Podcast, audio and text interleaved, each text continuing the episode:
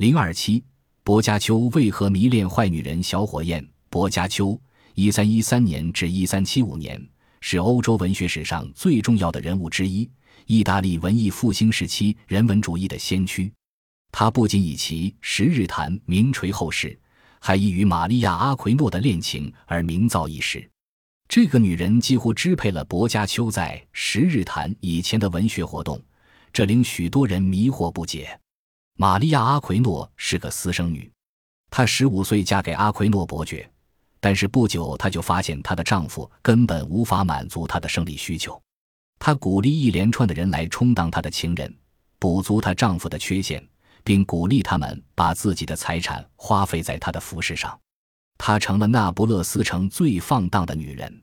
在公元一三三十一年复活节前周星期六的一个弥撒上，薄伽丘第一次见到了玛利亚·阿奎诺。对于薄伽丘而言，她比希腊女神阿佛洛狄特更美艳。世界上没有什么东西能比她的金黄色秀发更为可爱，也没有一件东西比她那双淘气的眼睛更令人迷醉。总之，她的妖冶美丽撞击着薄伽丘这位十八岁年轻人的心。他称她为小火焰，渴望把自己烧灼在他的情火中。他忘记了教会的法规，忘记了小火焰所学过的戒律。数月以来，他所想的只是如何去亲近他。他单独到教堂做礼拜，为的是希望他能在场。他徘徊在他窗前的街道上，默默地注视着他映照在窗上的倩影。听说他在巴亚，他就赶到那里去，仅仅为了一睹他的芳容。他追求小火焰长达五年之久，一直等到别人的钱袋空了，他才接受了他的爱。但是，一年耗费昂贵的优惠，使得通奸的刀口都变得迟钝了。小火焰已经对薄伽丘没有了新鲜感，并别有用心地抱怨他看别的女人。正好薄伽丘的钱也花光了。于是，小火焰就去找别的食物，将它毫不犹豫地抛在了脑后。薄伽丘追求小火焰有五年之久，与他真正相处不过一年，但就是这六年如水的光阴，却左右着他的文学创作。他写下了很多有关私慕、燃烧、激烈爱情的十四行诗。为了他，他还写了一首冗长而沉闷的散文诗《菲洛科洛》。该诗是中世纪恋爱故事的一个翻版。较好的作品是他运用八行诗节写成的《菲洛斯特拉托》。不久，薄伽丘又创作了史诗《台瑟伊达》，献给他的小火焰。该史诗讲述帕勒蒙和阿奇特两兄弟为了一个女人艾米莉亚的爱而引起的流血之争，最后胜者死在了他的爱抚的怀抱中。在经过相当长的迟疑后，他却接受了败者的爱。即便诗中充满了骑士般的爱情故事。但是长达九千八百九十六行的冗长叙述却使得读者难以滤读。不过，由于对现实生活的观察敏锐，描写能够深入人的内心，并且讲究典故和词藻，薄伽丘创作的这些献给小火焰的情诗，很快就在国内外产生了影响。公元一千三百四十一年，薄伽丘离开了那不勒斯，前往佛罗伦萨城。但是小火焰对他的影响并没有因为他离开那不勒斯而消失，他仍然生活在对小火焰的美好回忆中。公元一三四二年到一三四三年，他完成了寓言诗集《爱情的幻影》，献给小火焰，用四千四百行三行体回忆他们私通的快乐时光。公元一三四三年到一三四四年，他完成了具有心理洞察力的散文小说《小火焰》。在这部小说中。小火焰被安排诉说他与薄伽丘越轨的行为，为了自己的光荣，他还让小火焰宣布是他弃他而去，而不是他把他给甩了。公元一三四八年瘟疫后不久，薄伽丘开始撰写使他声名远播的《十日谈》。小火焰似乎已死于瘟疫中，更何况薄伽丘已经不是毛头小伙了。三十五岁的他已经从欲望的炽热温度降了下来。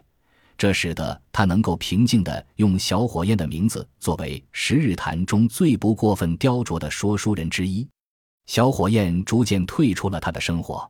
到了年近五十岁时，薄伽丘却突然陷于后悔写《十日谈》或年轻的荒淫诗的情绪中，当然也包括他写的大量献给小火焰的作品。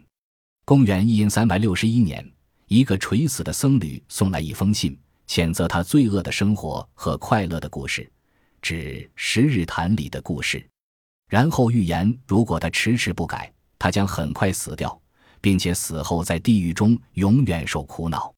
薄伽丘相信算命和评梦的谬说，也相信众魔之说。僧侣的来信使他很痛苦，于是，在文艺复兴之父比特拉克的劝说下，他把意大利情诗和短篇故事集《十日谈》的写作转移到对拉丁文、希腊文古典名著的热情研究上，成为欧洲第一位希腊人文主义者。对于薄伽丘而言，他年轻时之所以迷恋于小火焰。很可能与早年的经历有关。他是个私生子，在婴孩时期就被带到靠近佛罗伦萨城的一个地方，在继母的管教下度过了极不快乐的童年。公元一三百二十三年，在他十岁的时候，他被送到那不勒斯去学徒，学习理财和经商。他很商业，宣称自己偏爱贫穷和诗歌，倾心于奥维德，以他的《变形记》。和女英雄情书集自娱，而且还背诵了大部分的爱情的艺术。他曾经激动地写道：“维纳斯的圣火可能使最冷酷的胸膛燃烧。”但是他的父亲不允许他爱钱胜过爱美，于是他以学习教会法作为条件离开了经商的工作，并准备开始浪漫的生活。这可能是他与小火焰相恋并长期难以忘怀小火焰的最主要的情节吧。因为小火焰点燃了他冷酷的胸膛，使他忘记了过去不痛快的时光，第一次感受到人世间温馨浪漫的爱情。波焦因何使全世界都怕他？人的性格都是复杂的，没有一个人会在一生中仅仅表现出一种性格来，而把性格的其他方面遮掩得了无痕迹。波焦一百三十三至一千四百五十九就是这样的人。一方面，他是人文主义者、书法家。另一方面，他又是使全世界都害怕的人。波焦出生于阿雷佐一个贫穷的家庭，在佛罗伦萨跟随克里索罗拉学习希腊文，以抄写书稿维持生活。在抄写书稿的过程中，他以卡罗琳小写字体为基础，创制了一种圆润而工整的字体。经过一代抄录人员的修饰改进，为新兴的印刷艺术提供了罗马式字体的原型。公元一四四百零三年，他移居罗马，任教皇卜尼法斯九世秘书。在以后的五十年间，他一直为罗马教廷服务。教廷尊重他的经历和学问，派遣他担任十几次任务。他凭借教会秘书的身份，屡次逃离本职，轻易进入守卫最严或最不受注意的图书馆，寻找古典书稿，收获颇丰。例如，公元一四百零三年。他在克吕厄隐修院发现罗马共和国时期的著名演说家西塞罗的两篇散佚的演说稿。公元一四四百一十六年，他在圣加伦隐修院发现了罗马帝国时期著名的演说家昆提利安所著《演讲术原理》的完整手稿等。公元一四四百一十七年，他在富尔达、圣加伦等地隐修院发现了若干手稿，包括庇菲斯图斯的《词义论》。卢克莱修的《物性论》，马尼利乌斯的《星战学》，S. 伊塔利库斯的《布匿战记》，A. 马尔切利努斯的《战记》，还有阿皮修斯论烹调之作等等。公元一四百一十七年，他在朗格勒发现了西塞罗的演说词，为凯辛纳申辩。公元一四百二十三年，担任元老院秘书后，他又有所发现，包括弗朗蒂努斯的《沟绪论》和阿马提努的《星战书》。他的这些发现被当时的人文学者誉为划时代的收获，他也因此成为文艺复兴时代最著名的学者之一。但是，就是这样一位学识渊博的人，却有着令人难以想象的另一面，以至于让全世界都怕他。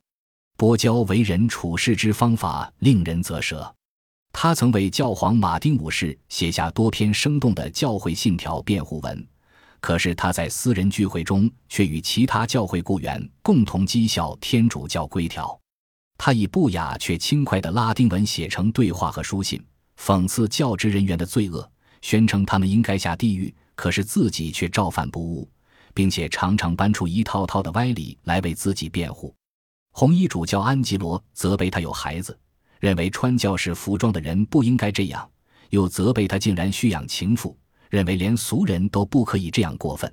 面对红衣主教的责问，波娇冷笑了一阵，然后以一贯无礼的态度回答道：“我有孩子，是适合俗人的；我有情妇，那正是教职人员的古老风格。”一番话说的红衣主教无可奈何，但是波娇比一般的教职人员更无情。他在五十五岁的时候遗弃了为他生过十四个孩子的情妇，娶了一个十八岁的女子。波焦就生活在这座美丽的城市佛罗伦萨。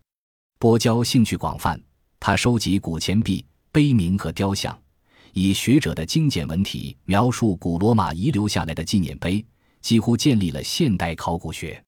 但是他的这些成就远远比不上他那与同时代的人文学者迥异的文笔。他伴随教皇尤金四世参加佛罗伦萨会议，与斐勒佛争吵，用最粗鄙下流、热烈的措辞对骂，控告他盗窃、无神论和淫乱。斐勒佛当然不是波焦的对手，因为他在十七岁时就写出过激故事、讽刺和脏话大成的著作。在《讽骂集》中，他攻击同做秘书工作的洛伦佐·维拉，控告他盗窃、伪造文书、叛国、异端邪说。酗酒和不道德，法拉维维拉反击，讥笑波焦的文法，引述他文书和口语中的大错，说他是老朽的傻瓜。除了受害人维拉外，没有人重视法拉与波焦在文学上的对骂。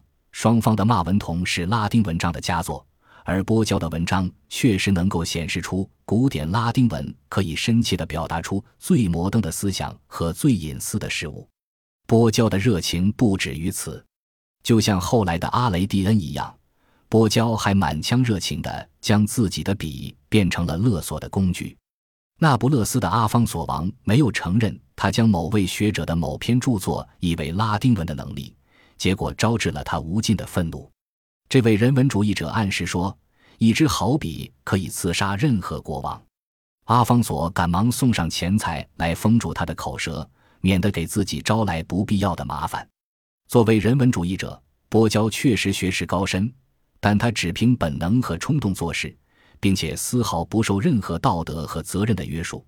对于任何人都敢用他所熟悉的广博的粗鄙艺术进行口诛笔伐，难怪当时的人就认为，像他这样的人，全世界都怕他。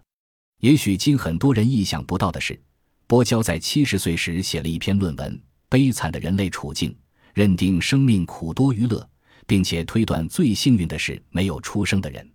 波焦嬉笑怒骂结成一生，但只有他最明白自己隐藏在这怒骂中的真实心境。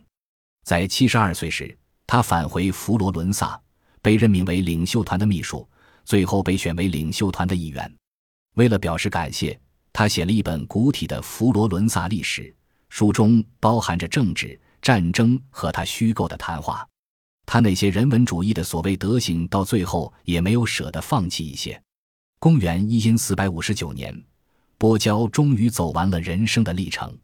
同时，带上健在的人文主义者们终于松了一口气，他们终于可以摆脱波焦那无情而又富于艺术性的攻击了，真正享受人文主义所带来的激情与憧憬。